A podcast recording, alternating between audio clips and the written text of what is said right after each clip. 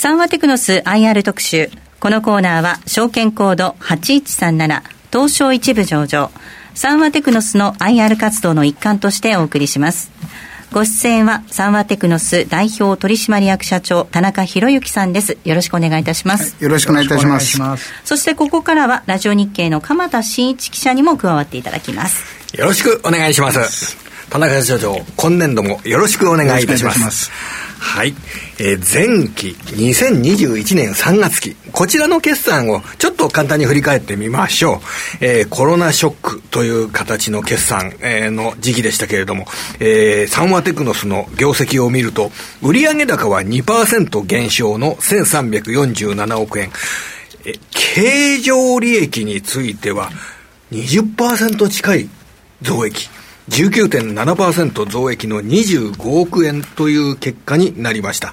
えー、まずこの簡単に業績の方を振り返っていただけますでしょうか。はい、えー、田中でございます。今年もよろしくお願いいたします。よろしくお願いします。えっ、と、まあ、昨年度を、えー、ちょっと振り返りますと、ちょうど昨年の4月ぐらいですかね、えー、緊急事態、初めての緊急事態宣言発足という形で、えー、まあ日本中がなんかこう凍りついたような形の稼働ででございました。で、まあ、そんな中で第1クォーター終わった時どうどうなるものやろうかという形で、えー、まあ凍りついたスタートでした、はい、そんななで第1クォーター終わりまして第2クォーターに入りますとつまり7月まあ、第一クォーターの終わりぐらいからかな、中国の、当社の中国の方の、えー、受注が回復してきたというのが最初でございまして、それで、えー、日本の方が、まあ、約1四半期ぐらい遅れた格好で、えー、下期っていうか夏場過ぎあたりから当社の本業である、うん、まあ、産業用設備、まあ、FA 機器ですね、えー、とか、うんまあ、半導体製造装置、まあえー、などなどが、えー、非常にこう元気を取り戻してきて、えー、かつあの自動車の車載の方も最初の時は自動車の生産の、えー、台数が落ちたんですけどここもあの一挙に立ち上がってきてという形を経て、えー、年が、ね、この年年後半に行ってで一挙にあの第4クォーターに、えー、移りましたらもう今度はお客様からの注文があの加熱し始めまして、えー、というのがあの1年の振り返りでした、はい、したがって前半があの非常にブレーキだったもんですから、うん、売上高が若干減でしたけどあの利益の方は一つは利益率が若干改善したということとあと出す方のお金ですね、うん、えー、まあ、リモートだとか展示会だとかいろいろこう経費の削減もできたので、うん、えー、経常利益があの大きく増益することができました。はいわかりました。そして、新しい年度、今年度の業績見通しを見てみましょう。えー、売上高0.8%通年度では増加して1358億円。そして、経常利益については、えー、こちらは36%増益の35億円を計画しております。社長、これ、売上高は0.8%増加。で、経常利益は36%増益。なんかこれ、売上高に対して利益の伸びがすごく大きいように見えるんですけど、これ、なんでしょうかね、これは。はい。えっ、ー、とですね、2022年、えっ、ー、と、3月期の期首より、つまり今年度の最初から、えー、実は、えっ、とですね、収益認識に関する会計基準というのが、こう、まあ、会、これは何ですかね、商法か、ちょっとよく不勉強なんですけど、まあ、そういう表示の仕方の会計基準が変わりまして、それによって、まあ、支給品だとか、そういうものの売り上げを計上をしないという方法に変わりました。で、そんな理由で、当社の今年度の、今年度末の売上数字がおおよそ150億円、えー、少ない表示になっておりまして、えー、従前のえー、計算の仕方で言いますと売上高が、えー、前年対比に対して12.3%増額のあの数字に実はなっておりますそうなんですか、はい、これ、経常利益についての影響っていうのはないわけですね、この会計上の変化。まあ、経常利益に対する変変更は、もう本当、ほとんどないです。あそうですか。じゃあ、実質的には12%ぐらい新しい年度の売上高が増えて、そして経常利益は36%伸びるという増収増益の計画、はい、2桁の増収増益の計画、はい、このように捉えればいいわけですね。はい、結構です。はい、わかりました。では、事業環境なんですけれども、えー、今、4、6月期、6月の半ばに入ってきておりますが、この4、6月期の現状、どんな状況でしょうか？あの今ご質問の事業環境ですけど、先ほど冒頭でお話した通り、えー、カレンダーがこう1月に変わってから非常に受注が好調に推移していると申し上げましたが、実はこの新年度に入りまして、4月があの過去、当社が歴代の単月では最高の受注高を受注しております。月次受注が最高になったってことですか、はい、でそれが第1位で、うん、第2位が何のことはないその4月の1個3月が第2位で。そうなんですか。でついでに言いますと第3位が今年の1月と5月まあ、いわゆる3位タイっていうやつですかね。で、えー、6月が今半ばなんですけど、まあ中間ですけどこれまた非常にあのあのすごい受注が入ってきてるという内容です。で、まあ、この理由はですね、ええ、まあ、これも、あの、視聴者の皆さんもご存知の通り、あの半導体が入らないだとか、あの北米の寒波などで、えーまあ、ナイロン系が入らないとか、まあ、いわゆる非常に納期が入らない現象が起きておりまして、え我々のお客様がかなり先行のオーダーを、あの出してきて、だからちょっと加熱してるという状況で。だからこれからはこれがきちっとお客様にものをお納めできるかがポイントにかかっているというふうに思っております。そういう時っていうのはやっぱり、ね、少し多めに注文をお客さんが出す傾向っていうのが出てくるわけですかね物が足りない時っていうのは。これはですね、まあ、非常にあの単純に言いますと、今年の初めな、マスクがなかったじゃないですか。えー、であのマスクですね。去年のあごめんなさい。去年の前前年度の4月2月マスクがな。い、であの時になぜかトイレットペーパーがなくなりましたよね、と。あれはあの主婦があの一つ一つの袋っていうか8個入りか4個入りかを1個買えばいいものみんな物不足で2個ずつ買ってったらなくなっちゃったんですね。でつまりあの半導体とか、うん、そういうナイロン系が入らないということでまあ、物を集めなきゃならないという理由で、他のものもすべて各社みんな2割、または3割余分に発注することでも、サプライチェーンがこう、あの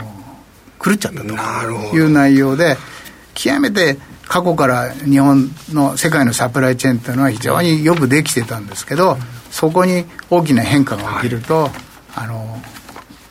こうすぐこうこういうあれもこれもそれも今全てがものが入んなくなってるようなちょっと大げさに言いますとですね、そんな環境になっております。わかりました。で、そのあたり踏まえ、はい、7月、来月以降、7月から9月以降の、えー、事業環境、それでまあ、リスク要因などもいただければと思いますが。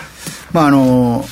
ここはですね、えー、まあ、先ほど先生がおっしゃってた中国をあのどどうなのっていうことが、うん我々の業界では先行仕様になっているというふうに理解しております、はい、でまあ、今のところ中国もまだまだ絶好調が続いているので、あの環境自体はあのあの非常にいいというふうに理解しております、はい、ただこのものがそのはは産業の米であるあの半導体が入らないっていうのがあるもんですから、ええ、そうすることによって我々のお客様またうちの仕入れ先さんも含めてものが作れないと、え、いくらうちもご注文いただいてても納められなければ売り上げが上がらないので、まあ、そういうどのくらいそれがこううまくサプライチェーンが回るかっていうことが、ええ。まあ、リスク回すことができるかっていうことがポイントになるかと思っております、はい、よく自動車業界で半導体が足りないですとかの指摘がありますよね。まあ、あの最初にあのあの名前言って、まあ、みんな、ね、ルネサスがね、火災でっていうことで、はい、あれ、新聞に最初に載ったのは、すべての自動車のラインということで、自動車業界がということが新聞にこう大きく書き立てられました。でまあ、日本の一番冠たる自動車メーカーはああれほど強い会社なくて実はそんなに大きな被害、うん、まあこういうことこういうところで言っていいか分かんない。あ結構あのあの甚大な被害のようであんまり大したことないと、うん、実はあのそれ以外の産業の方が、まんべんなく使ってるもんですから、そういうところにものの、はい、しわ寄せが来てるっていうのが現状です。結構メディア報道だと自動車が取り上げられてますから自動車以外の分野などでもマイコンっていうのは結構使ってるってことなんですよね。まあ昨今もうほとんどのものがあの、ね、マイ半導体使われてるもんですから、えー、まあ、全てがルネサス使ってるっていうわけではないんですけど、えー、まあ、そういうのに影響を受けてるというのが現状でございますそうなんですか、分かりました、そしてまあ、新しい年度、今年度というのは、地域別に見て、どんな需要があるのか、そしてどんな製品の需要が、えー、強くなるのか。というようなことでお話しいただけると、えー、事業環境がもっとわかるかと思うんですが、いかがでしょうか？はい。あの、まあ、当社の、あの、置かれる、事業の領域では、やはり中国が、を無視するわけ、はい、えー、はいかないので、で、まあ、中国は、えー、まあまあいろいろあの国はいろんな政策を打ってきてでかつ今現在非常に元気がいいと。でまあ、いろ例えば 5G にしてもファーウェイの問題とかいろいろ内包されてますけどなんつってもやはりその辺のところが原動力になると。あとまたは EV ですね、あの自動車のところも、やはりあのアメリカ、ヨーロッパもかなりそこに、日本も含めて力入れてますけど、やはり中国の投資が、えー、極であろうということで、まあ、その辺は、えー、多分当面はいいであろうと。はい、でかまあ、そんな意味で当社はアモイにですねえーと、今年5月にあの営業所をさらに出して、20中国の中で10 13, 13拠点14拠点目かな。あの、うん、かなりさらに拡大していく予定にしております、はい。えー、中国があ非常に、えー、サンワテクノスにとってキーワードになって現状では非常に強い需要ということが分かりました。さて、最後に、えー、世界的に、えー、脱二酸化炭素そしてカーボンニュートラルこのあたりが、まあ、新聞報道でも毎日のように出ておりまして、企業側からもそのカーボンニュートラルを掲げるというような動きがすごく目立っております。えー、サンワテクノスはこのカーボンニュートラル、脱二酸化炭素について、どのような考え方を持って事業展開に生かしているのか、このあたり教えてください。はい。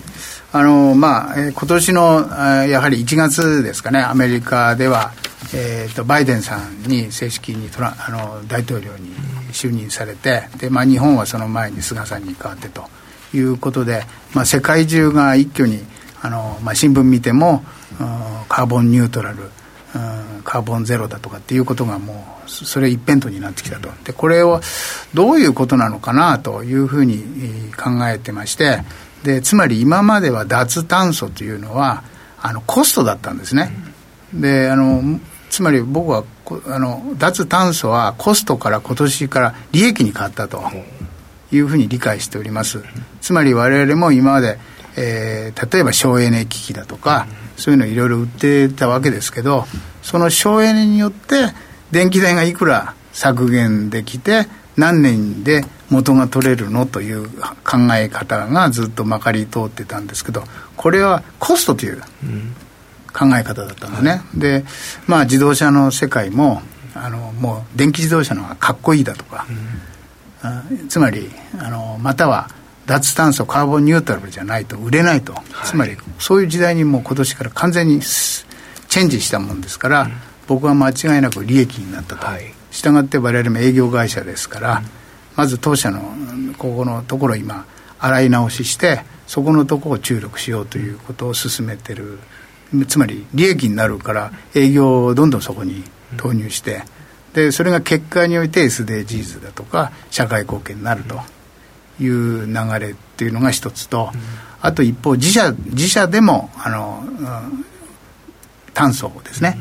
減らさなきゃいかんと。で大手さんみんなもう2030年までにゼロにカーボンニュートラルにするだとかって発表されてますけどで、まあ、当社も取り組みの中で、まあ、一つ大きく見えたのが当然あのものは作っておりませんけどいろいろペーパーレスずっと以前から進めてきておりましたけど一挙に昨年一部あのそのペーパーレス化のところ投資いたしまして今年1年間で、100万枚の紙が、えーえー、レ減らすことができるということが分かりまして100万枚ですか、はい、これはですねなんと 7, 7トンの CO2 をあの削減することができるそうです。7トンというと100キロの人700人分ですねそれね、まあ、あのこれはだからちょっと、うん、あの炭素ですからであとついでに言いますとこれをあの社内でちょっと調べてもらったんですけど、えーと、ガソリン車ですねハイブリッドじゃないですよ。あのリッター15キロで走る、えー、ガソリン車が、えー、4万3000キロ、まあ、およそ地球一周よりかちょっと余分に走って出す炭素をあの削減できる。とでついでに言いますとこれを紙に紙をこう並べますとですねなんと27階建てのビルの高さぐらい。積み重ねると。これ言うとサーマテクノスこんなに紙使ってたのかなんて言われるとちょっとこれ言っていいのかどうか分かんないですけど、まあさらに、えー、これと同じぐらいの来年、えー、もう同じぐらい削減できる、うん、えー、ことを今進めているところでございます。社内でもその脱炭素に、えー、かなり優先順位が高いってことなんですね、それは社内で号令をかけて、そして営業面でもというようなことを考えるとですね、はい、これだから、くどいですけど、今までは当社だけじゃなく、世の中の皆さんがコストと考えてたというふうに思うんです、そのその象徴がトランプさんであって、アメリカファーストで。だからあのそういう考えだったわけですけど世の中世界中が変わったのはあのコストから利益に変わったという、当然当社も当然我々も利益を追求して株主の皆様に還元しなきゃならないわけで。だからこれをやることが利益になるということがあったという結構営業マンの方々は、じゃあ、お客さんのところに行ったときに、その脱 CO2 ですとか、かなり敏感に、その商品ですとかっていうのを受け止めて、それで販売も考えるわけでしょうかね。まあ、おそらく今後、どんどんそういうことができるようになると思います。今までもう一度言う言いますけど、それをちょっと高いじゃないですか。それを買うと、えー、エネルギーがこんだけ償却できて電気代がいくら安くなって何年で元取れるのと。もう全てこの話でほとんどはなかなか元取れないんですこれ、うん、ところがガラッと変わったとい。うのが今年の始まりの始まりだというふうに理解しております。わかりました、えー、最後に、えー、杉村さんあのまとめていただけますでしょうか。いやいやあの脱炭素というのが、えー、収益機会という考え方は私もそう思いますあの今工作機械の受注がもう異常値じゃないですか。4月に120.8%増。5月が140.7%増なんていうのは聞いたことないですよね。でこれは結局設備投資のあの要するに先行指標なんですよね、で今設備投資まだ悪いんですよ。だけど工作機械受注がぐわーんと伸びてもグラフにするともう本当にリスナーの皆さんに見せられませんがこんななんですよね。手が上がってるわけですね。上の方に。その後必ず設備投資がついてきてるんですよ。僕はこの背景に脱炭素があると思うんですよ。古い機械でガチャンガチャンガチャンガチャンやってるやつはもうダメだぜと。新しいやつに省エネに切り替えようっていう動きが出てるんじゃないかと思って、はい、そういう意味での三和徳のさんにとってもビジネスチャンスですよね、はい、そう思っていますはいわかりましたありがとうございましたありがとうございましたありがとうございました三和テクノス IR 特集。このコーナーは証券コード8137東証一部上場。三和テクノスの IR 活動の一環としてお送りいたしました。田中社長、改めてありがとうございました。どうもありがとうございました。それではここで一旦お知らせです。東証一部証券コード8137三和テクノスは産業用メカトロニクスエレクトロニクスの技術商社です。国内26拠点アジアアメリカヨーロッパ13カ国28拠点を通して産業界に優れた商品と技術を提供してまいります。東証一部証券コード8137三和テクノスにご注目ください。